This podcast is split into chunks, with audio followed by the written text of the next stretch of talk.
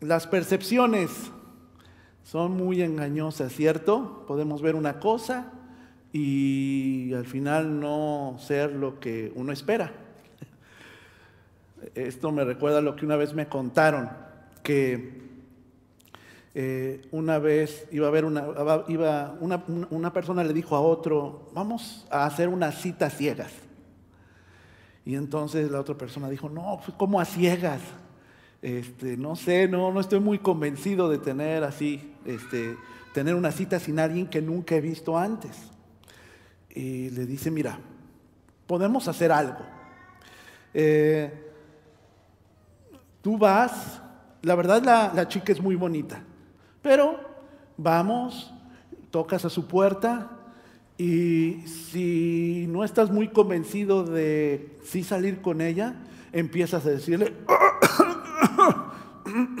¿sabes qué? No, me siento muy mal, discúlpame. Y cancelas. ¿Cómo ves? ¿Te gusta la idea? Bueno, pues no suena tan mal el plan.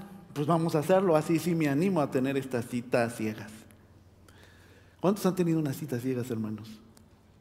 ¿Ninguno? ¿Ya todos sabían a lo que le tiraban? Ah, qué bueno.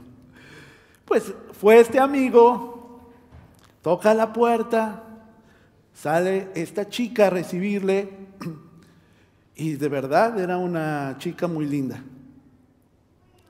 Y entonces él dijo, wow, es linda la chica. Y de repente la chica empieza, me siento muy mal.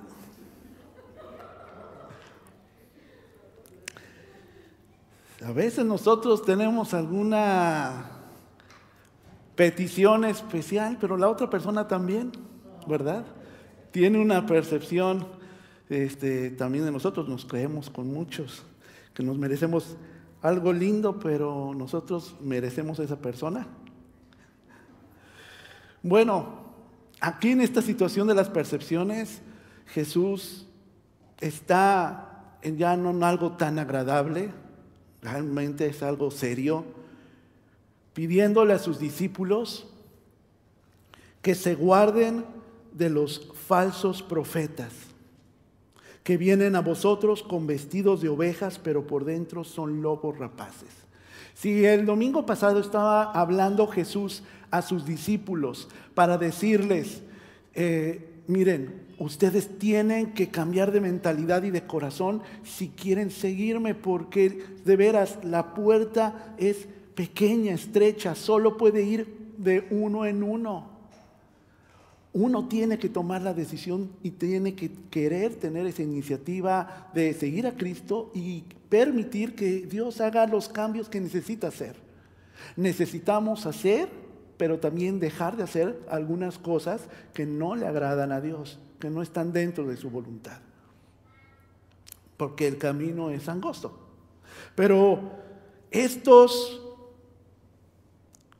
no diría hermanos, yo les diría primos y lejanos, estos falsos profetas vestidos de ovejas, pero que dice Jesús por dentro son lobos rapaces, ahora se refiere a aquellos que están al frente de los que tienen una influencia en otros, porque también a lo mejor ustedes dicen, ah, esto nada más se refiere a los pastores, a los líderes, pero si usted tiene influencia, y además una influencia espiritual en otras personas de su alrededor, familia, como los hijos, entonces también está guardando, está pidiendo este, el Señor a sus discípulos que, que vean que vean más allá de lo que pueden percibir.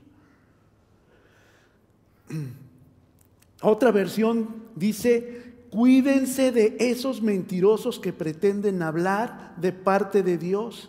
Vienen a ustedes disfrazados de ovejas. Disfrazados, pero por dentro son lobos feroces. Un comentarista que consulté menciona que los profetas falsos promueven la puerta ancha y el camino espacioso. Son estas personas que tienen esa influencia y que permiten que si viene usted y le dice, tengo esta, este problema con mi carácter, tengo esta situación con mi actitud, tengo esta parte en la cual yo sé que no estoy haciendo bien, pero ¿qué es lo que hago, líder, pastor, hermano, maestro? Y entonces esta persona puede decir, usted sigue le dando. Sí, tiene que cambiar con el tiempo, pero ahorita, ¿cuál es el problema? Esto es un proceso, ¿verdad? Y sí, es un proceso. La santificación es un proceso. Pero, ¿cómo Dios puede habitar en un mismo lugar donde ya hay alguien que está ocupando y teniendo el control? No se puede tener dos personas el timón. Estos falsos maestros confunden.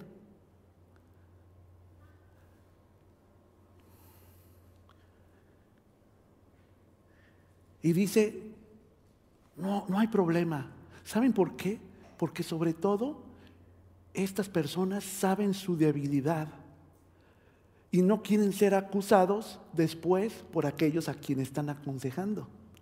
Como quien dice en mi país, se están curando en salud. Pero eso no es tener y sentir temor de Dios. Y es lo que Jesús está poniendo una alerta. Aguas, tengan cuidado. Miren, vamos a ver lo que dice segunda de Pedro, segunda de Pedro 2 del 17 al 20.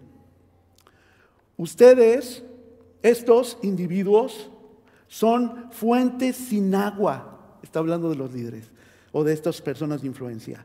Niebla empujada por la tormenta, para quienes está reservada la más densa oscuridad, pronunciando discursos arrogantes y sin sentido, seducen con los instintos naturales desenfrenados a quienes apenas comienzan a apartarse de los que viven en el error. Les prometen libertad cuando Em, cuando ellos mismos son esclavos de la corrupción, ya que cada uno es esclavo de aquello que lo ha dominado. Sí, habiendo escapado de la contaminación del mundo por haber conocido a nuestro Señor y Salvador Jesucristo, vuelven a enredarse en, en ella y son vecinos y terminan en peores condiciones que al principio. Es una dura sentencia también lo que está diciendo Pedro sobre estas personas solapadoras, que no encuentran indignación en el pecado y casi, casi animan a quien está en él a que continúen en ello, porque creen que no habrá consecuencias. Realmente son personas que se supone han venido a Cristo, pero que siguen embarrados en un lodo, en corrupción. A veces nos gusta acercarnos a esas personas porque nos apapachan, porque nos hacen sentir no tan culpables, porque nos entienden y nos comprenden. En cambio, ese pastor rudo, ese maestro o ese hermano este, que nunca vivió y que cree que no tiene errores y que me está juzgando, pues no le está juzgando.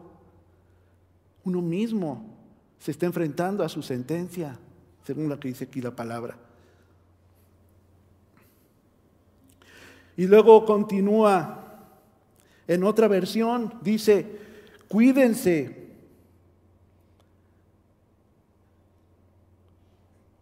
Cuídense de los falsos maestros o profetas que se les, eh, que se les acercan disfrazados de ovejas, pero en realidad son lobos capaces de destrozarlos. Qué fuertes palabras. El apóstol Pablo, conociendo la terrible influencia que estas personas ejercían, estos falsos líderes, advirtió, guardaos de los malos obreros, según lo que dice Filipenses 3 al 2. Dice, les leo y les cuento un poco el contexto. Dice, cuídense de esos perros, cuídense de esos que hacen el mal, cuídense de esos que mutilan el cuerpo. Desgraciadamente, estas personas de influencia en los tiempos de Pablo eran, eran líderes que conocían la ley, conocían lo que nosotros diríamos la Biblia, pero desanimaban a los otros cristianos, a los que estaban iniciando en la fe, diciéndoles, no, tú no eres este, realmente cristiano si no te circuncidas, si no haces lo que debe hacer un judío, tú no eres un cristiano, si no eres como yo y haces lo que yo y respetas lo que yo creo. Y eso alejaba a las personas, las confrontaba, porque le ponía requisitos a la fe, le ponía requisitos para creer. Pero no hay más requisito que aceptar a Cristo en nuestro corazón y dejar que el Espíritu Santo cambie nuestra vida. No hay que hacer ni subir montañas, cargar cosas para merecernos el favor de Dios. El favor de Dios lo tenemos simplemente por creer.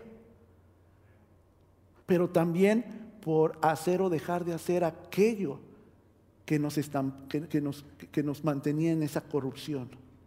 Pero estas personas dicen, no importa, Tú échale ganas. O si no se la quieres echar, también está bien.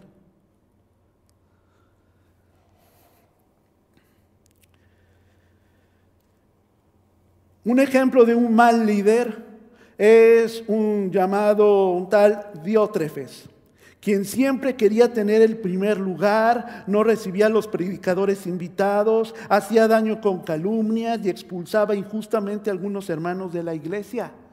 Fíjense lo que dice eh, la tercera carta de Juan eh, en los versículos 9 al 10, solamente tiene un capítulo, así que vamos a leerlo.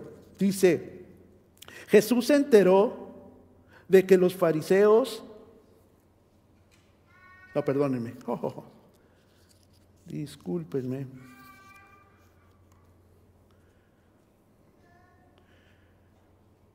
Tercera de Juan, perdón, aquí está, del 9 al 10. Le escribí algunas líneas a la iglesia. Esto escribe el, apóstol Juan. Pero Dios Trefes, a quien le encanta ser el primero entre ellos, no nos acepta.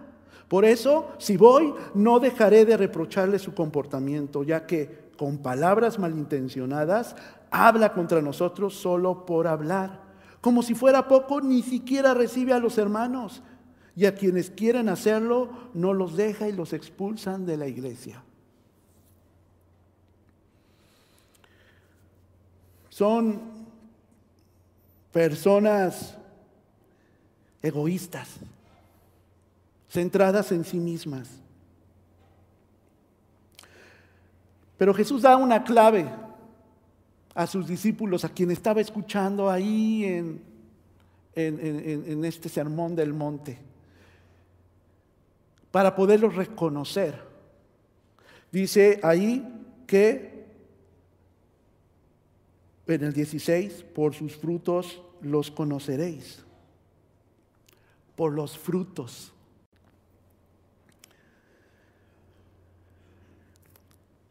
Frutos de la misma manera que uno puede identificar un árbol por los frutos.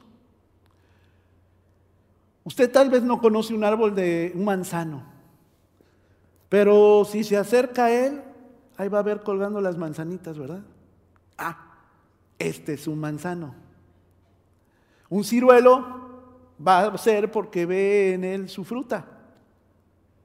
No tiene que ser un experto en botánica, es un árbol, pero ve que el fruto que da es una ciruela, es un ciruelo, ¿cierto? Por sus frutos los conoceréis, dice el Señor Jesús a estas personas. Así podrían identificar a esos falsos profetas por la forma en que se comportan. Ustedes los podrán reconocer, dice otra versión, pues no hacen nada bueno. Son como las espinas que solo te hieren. Son personas intransigentes. Son personas que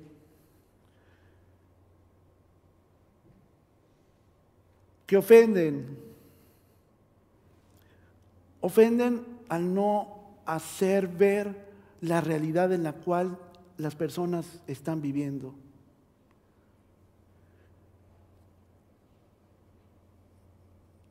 Pero hermanos, no solamente algo que me llamó la atención es que no se refiere a solo sus hechos, también se refiere a lo que enseñan. Ese fruto también es lo que cree y lo que le comparte en cuanto a la fe.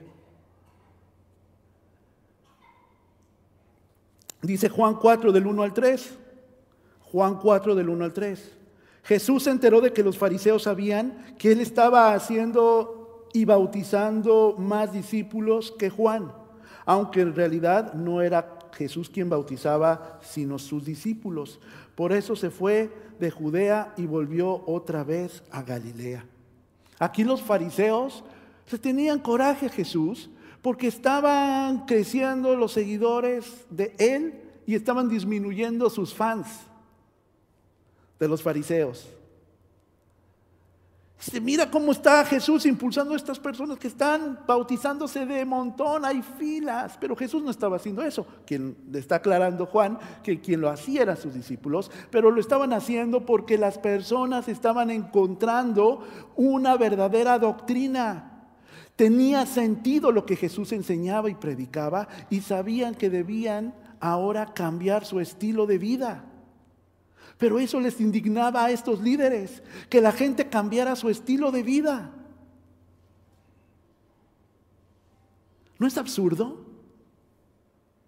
Cualquiera debería estar feliz, un pastor, un líder, un maestro, viendo que la persona a la cual está enseñando está cambiando su forma de vivir, pero estas personas no se ofendían porque estaban cambiando. Porque el centro ya no eran ellos, era Jesús. Eso también se refiere al fruto. Y es a lo que Jesús está apuntalando que tienen que tener cuidado. Por sus frutos los conoceréis. Hermanos, cuando la iglesia prueba a sus líderes, no solo habrán, no habrán probado a los que dicen ser apóstoles y no lo son, sino que reconocerán y tendrán mucha estima a los buenos líderes espirituales enviados por el Señor, hermanos, porque no vamos a estar hablando tampoco de puros malos líderes, porque si hablamos de malos hay buenos, ¿cierto? Y también hay que reconocerles, porque entonces podemos tener un prejuicio, una percepción sesgada que no es. En el cuerpo de Cristo, hermanos, y cuando estuvo el pastor Oscar predicando de los dones espirituales y cuando tuvimos el taller sobre dones espirituales, estábamos viendo que todos tienen diferente don. Uno de esos dones es el de liderazgo, por ejemplo. El de pastor, el de maestro, el de evangelista. Son personas que Dios, no por sus características natas, están ahí enfrente de, sino porque Dios en su soberanía quiso y les da estos dones para poder extender el reino de Dios. ¿Cierto? Eh, por eso dice que no es por ser un líder, tú ya tienes una tacha, un estigma de que eres un lobo.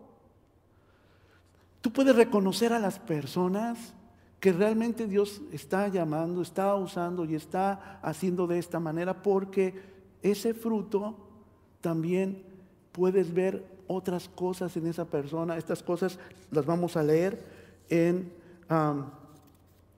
aquí en Primera de Tesanolicenses 5 del 12 al 13. Hermanos, les pedimos que sean considerados con los que trabajan arduamente entre ustedes y los guían y amonestan en el Señor. Dice, téngalos en alta estima, llámelos por el trabajo que hacen, vivan en paz unos con otros. Hebreos 13, 17 también habla de estos eh, eh, líderes que tienen un buen fruto. Obedezcan a sus dirigentes y sométanse a ellos, pues cuidan de ustedes como, quien tienes, como quienes tienen que rendir cuentas. Obedézcanlos a fin de que ellos cumplan su tarea con alegría y sin quejarse, pues el quejarse no les traerá ningún provecho. Estas personas cuidan al redil y demuestran en su fruto porque saben que tienen que rendir cuentas de sus vidas. Y eso es lo que no les carga, les motiva el poder servir, amonestar, enseñar, corregir, animar, impulsar a las personas que están creciendo, que tienen un conocimiento de Dios. Ciertamente los otros te llevan por ese camino espacioso y los otros a veces son villanos, pero no es porque quieran hacerle la vida a usted difícil, es porque saben que cada uno de ustedes, eh, diría uno, eh, mi pastor que me discipuló, son una corona ahora cuando me presente delante de Dios.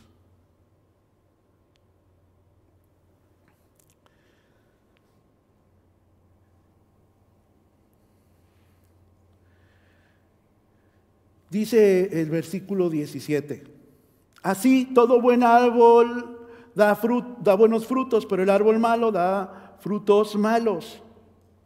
Si se conoce la especie del árbol, se sabe qué fruto esperar, ¿cierto? Es lo que hemos estado hablando. Pero los frutos de sus palabras, de sus acciones y del curso general de sus conductas, hermanos, es lo que realmente van a ver a estas personas, cuál es su calidad en cuanto que están manipulando o están buscando servir a Dios. Dice, sus acciones pueden caracterizarse por ser buenas o malas.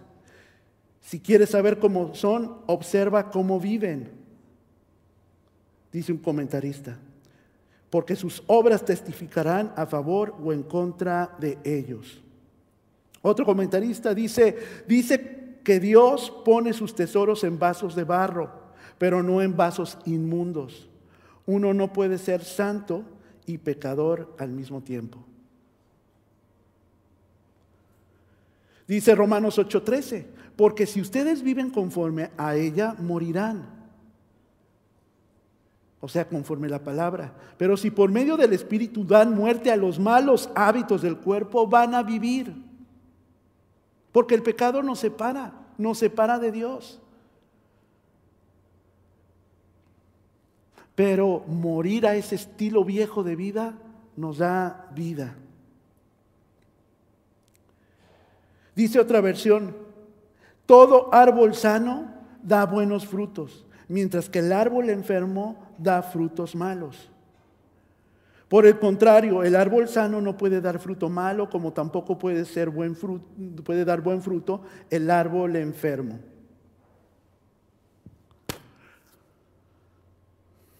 Fíjense cómo aquí están describiendo a estas personas como unas personas enfermas, que enferman a otros.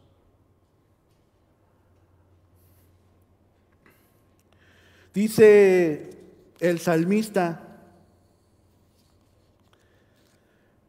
eh, en, el, en el Salmo 1 que aquellos que están plantados junto a corrientes de aguas, que son los que obedecen la ley de Dios, ellos darán su fruto a tiempo. ¿Sí lo han leído? Es muy hermoso. Les invito a leerlo en el Salmo 1.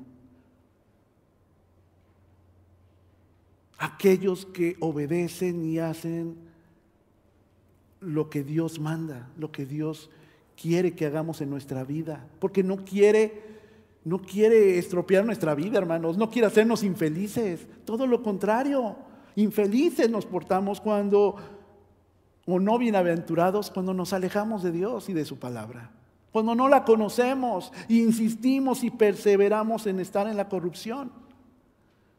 Y eso es lo que también dice el Salmo 1, dice, más los malvados, nada, no producen nada.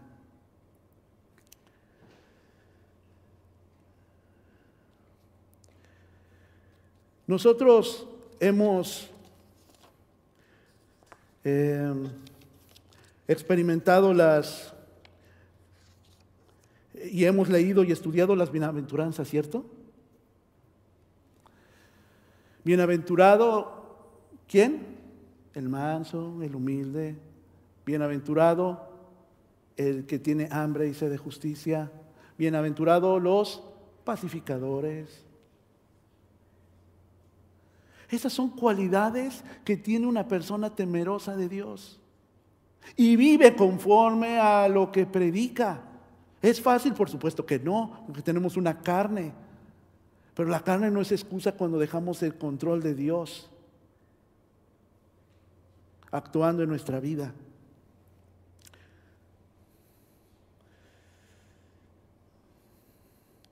Jesús mencionó en las aventuranzas entonces al inicio de, su discurso esos requisitos que les acabo de mencionar. Todos los seguidores de Cristo pasamos, hermanos, por el mismo filtro. Y hay una sentencia fuerte en el 19. Todo árbol que no da buen fruto es cortado y echado en el fuego. La sentencia sobre los que predican y dicen ser cristianos y no dan fruto, hermanos, es terrible. Por eso dice en Lucas 3, 9, es más, el hacha ya está puesta a la raíz de los árboles, y todo árbol que no produzca buen fruto será cortado y arrojado al fuego. Dice Juan 15, 6, el que no permanece en mí es desechado y se seca, como las ramas que se recogen, se arrojan al fuego y se queman. El árbol o las personas, hermanos, que no tienen un testimonio acorde a su fe, serán desechadas por Dios.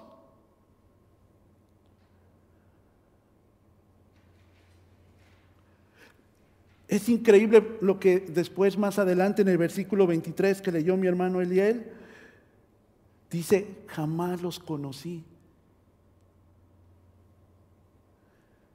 Me son totalmente desconocidos. Es decir, no son de los míos.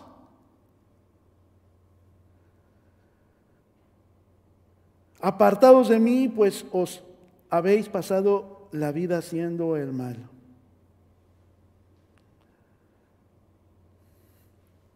Hermanos, esto es más allá de lo que vemos. No se trata de que hay personas que nacieron para perder y para perder a otros. Se trata de reconocer lo que estamos haciendo y lo que hacen otros para cuidar nuestra vida, para cuidar nuestro corazón. Y es lo que Jesús le estaba diciendo a sus discípulos. Cuidado porque ellos los van a desviar, les van a confundir, pero vean cómo viven, vean lo que dicen, vean lo que enseñan. Y patitas, ¿para qué las quiero? Pero vean cómo son ustedes. Hermanos, porque todos los cristianos estamos también en una vitrina donde todas las personas nos están viendo. Nuestros jefes, nuestros compañeros de trabajo y nuestros vecinos.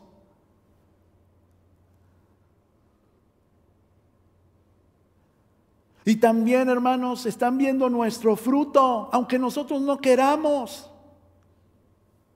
Lo están viendo y no solamente eso, están esperando que nosotros les digamos, tú puedes hacer lo mismo si depende de Dios y menos de ti. Y aquí está un ejemplo de ello. Hermanos, a mí me angustia y me súper enoja que digan todos, no, no, no, tú no, no, no me veas a mí como cristiano. Yo tengo muchos errores, tú ve al Señor. Tú ve al Señor y hasta queremos seguir el dedito con nuestra cabeza. Hermanos, no seamos ridículos. Al único, y les decía ahora en la clase del discipulado, que decía mi consejero cuando era adolescente, muchachos, el único Jesús que muchas personas van a ver en su vida son ustedes.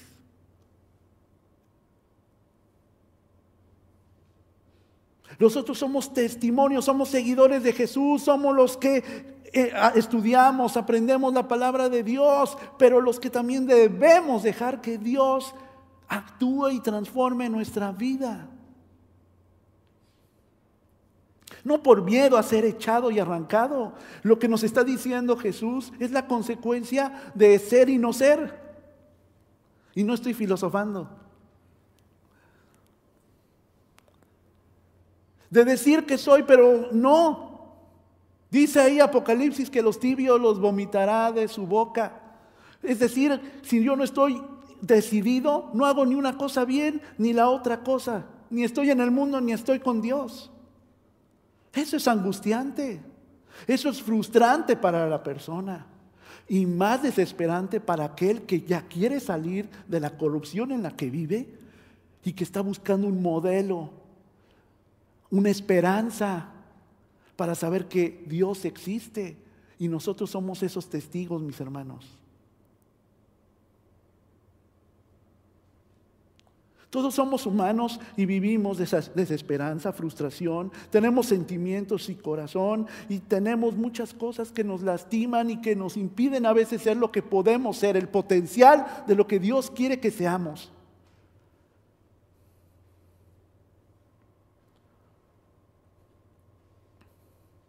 Pero pensemos, mis hermanos, que estamos perdiendo un tiempo hermoso y precioso de lo que Dios puede hacer realmente con nosotros si nos tardamos en dejar toda nuestra carga en Dios.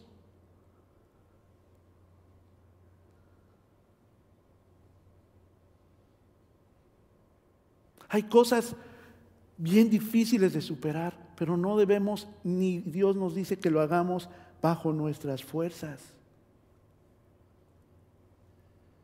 No. Hagámoslo bajo la dependencia de Dios y del Espíritu Santo. Yo no quiero que el Señor me diga, nunca te conocí, no eres de los míos, pero yo pensaba que sí, Señor.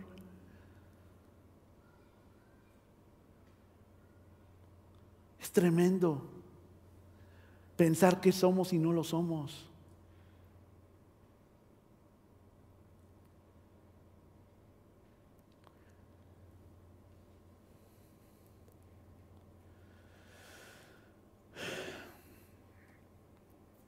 Dice el versículo 21,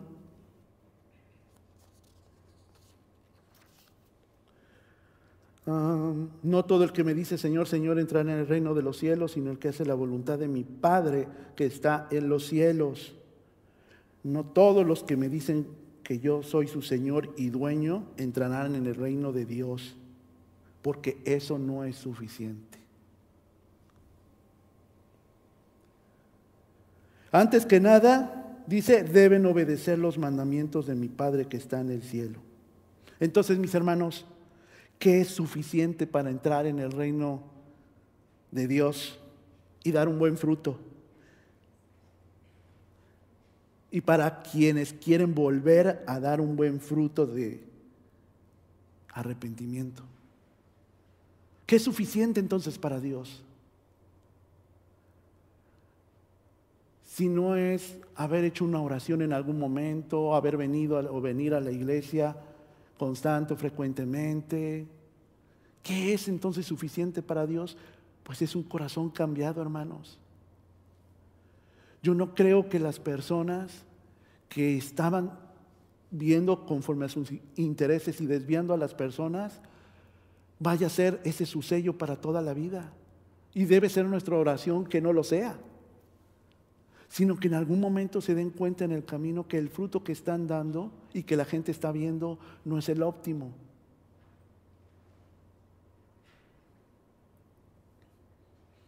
Hay tantas historias tan difíciles en la historia de la iglesia.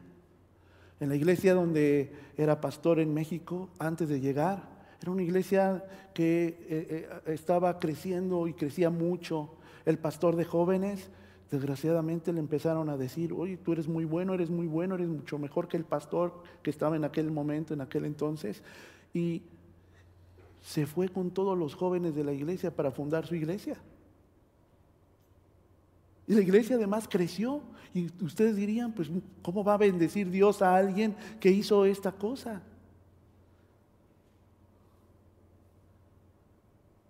Pero no era bendecida, hermanos se dejó influenciar dejando que su fruto no fuera el fruto de Dios.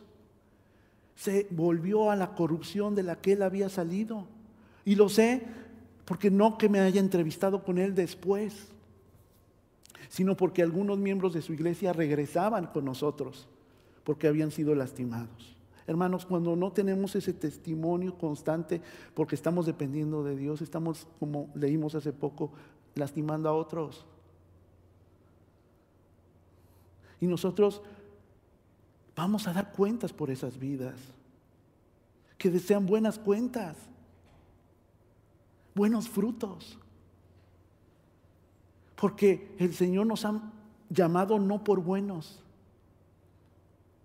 sino para que demos un testimonio a todos los demás de lo que Dios hace en alguien imperfecto, malo y que en su momento hasta perverso pudimos haber sido.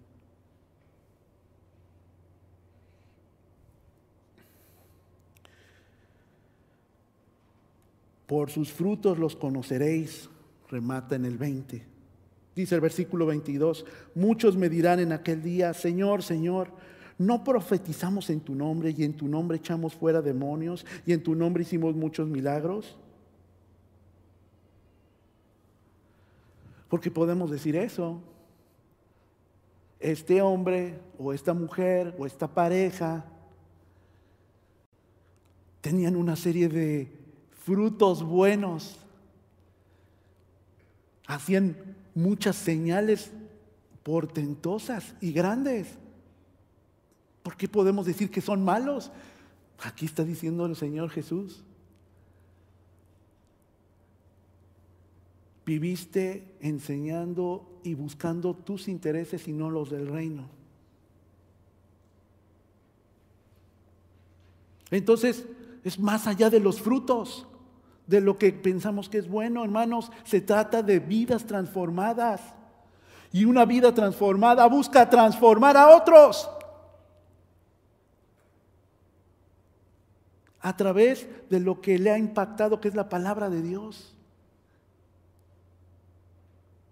La iglesia, hermanos, no crece porque nosotros no crecemos espiritualmente. Y no queremos crecer. Y no queremos compartir porque nos da miedo o nos da, por nuestros intereses, dar ese paso de fe para cambiar nuestro estilo de vida. Pero los que estamos afectando es primero a nosotros y el reino de Dios. Si usted ha dado este paso de fe es porque ya no quiere vivir la vida que estaba viviendo antes. Porque le traía frustración, dolor, desesperanza. Frustración. Pero si vive como hijo de Dios, no va a experimentar lo mismo. Porque no va a utilizar las mismas herramientas que utilizaba antes. Ahora tiene la palabra del Señor y tiene el Espíritu Santo en su vida.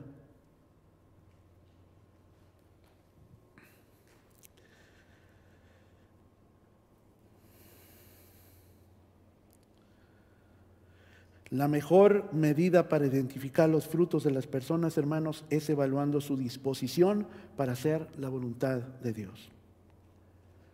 Para terminar, hermanos, Jesús estaba hablando de los frutos, que son las acciones de las personas. También Jesús estaba hablando aquí de los árboles, algunos sanos, otros no, que son las personas. Jesús está advirtiendo que no se caiga en la tentación de un cristianismo superficial realmente, mis hermanos, donde las señales de obediencia a la palabra, de crecimiento espiritual y de arrepentimiento público del pecado, hermanos, deben ser una verdad en el discípulo. Hermanos, no estamos condenados a fracasar y a fallar, ni siquiera si el Señor te ha puesto dentro del cuerpo de Cristo como un líder o alguien en potencia para estar enfrente de otros. Todos los cristianos, como le dije, estamos llamados a ser influencia de otros. Pero tenemos que mostrar ese fruto diferente, el fruto de arrepentimiento de las cosas que hacía mal y ya no. Es un gran desafío porque sí hay que pasar por la puerta y no queremos a veces hacerlo solos, necesitamos ir en bolita. Por eso Dios creó la iglesia, pero el fruto que va a dar es el de cada miembro.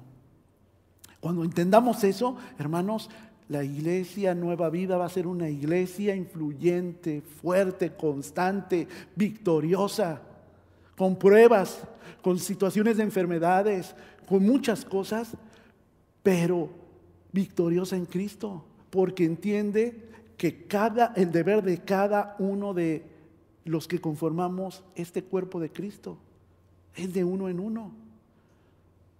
Una hermana el domingo pasado dice, pues yo me quisiera ir con, con él, pero si tengo que hacerlo solos, pues voy sola.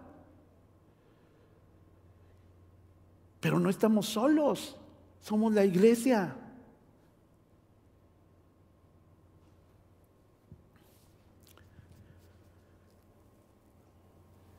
Dios reconoce, hermanos, a los suyos porque son diferentes. Cuando Cristo no se refleja en sus vidas, la meta y el anhelo más grande para nosotros, sus discípulos, es ser eso, ciudadanos del reino de Dios. Hoy lo platicábamos, lo hemos estado viendo en todas esta serie de sermones. El reino de Dios no lo espero cuando ya no esté aquí en la tierra y esté gozando la presencia de Dios. El reino de Dios lo vivo hoy, hoy porque hoy tomo las decisiones de hacer la voluntad de Dios. Lo experimento y experimento los frutos de esas consecuencias de seguir a Dios.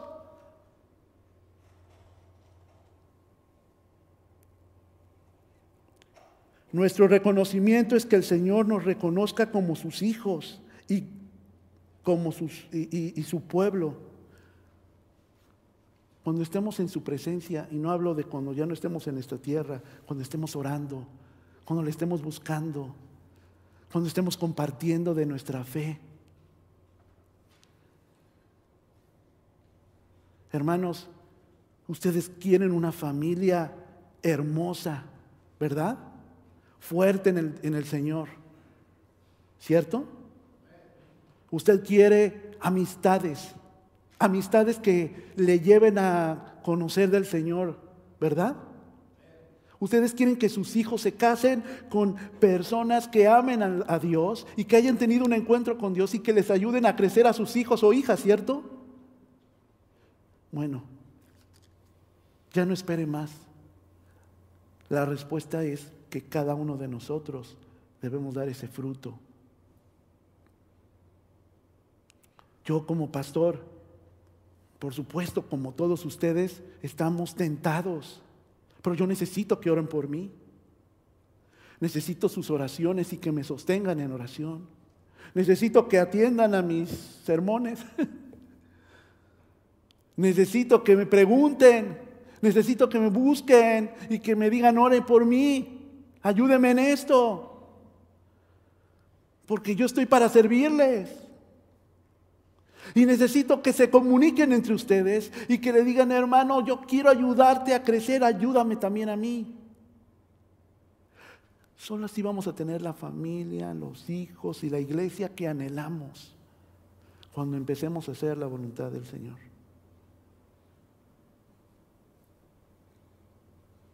Oremos los unos por los otros, oren por su servidor. Oren por nuestros líderes, oren por nuestros maestros, por los que hay ahorita y por los potenciales, por los que el Señor traerá. Oremos por su iglesia.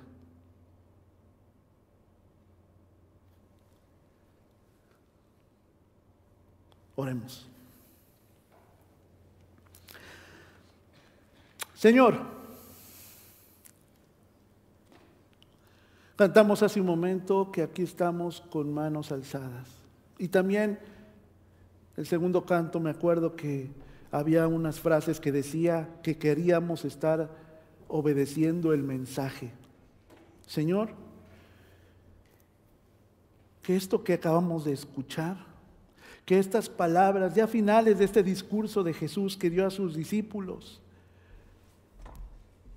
sean refresco a nuestro espíritu y a nuestra alma, un aliciente, un motor, gasolina para poder seguir caminando en este camino bien estrecho, bien angosto que es el de obedecer tu palabra. Danos la satisfacción de negarnos a nosotros mismos, de llevar nuestra cruz, pero para que podamos ver tu gloria Y que lo que hagas, Señor, en mi vida y que lo que puedas hacer a través de mi vida, Dios, te dé gloria a ti. Y así el mundo verá que tú eres Dios y que tienes el poder para hacer lo imposible. Lo que nos ha costado trabajo, lo que nos ha dado temor, lo que nos ha dado angustia. Ayúdanos a ser como tú. Ayúdanos a rendirnos a ti, Dios.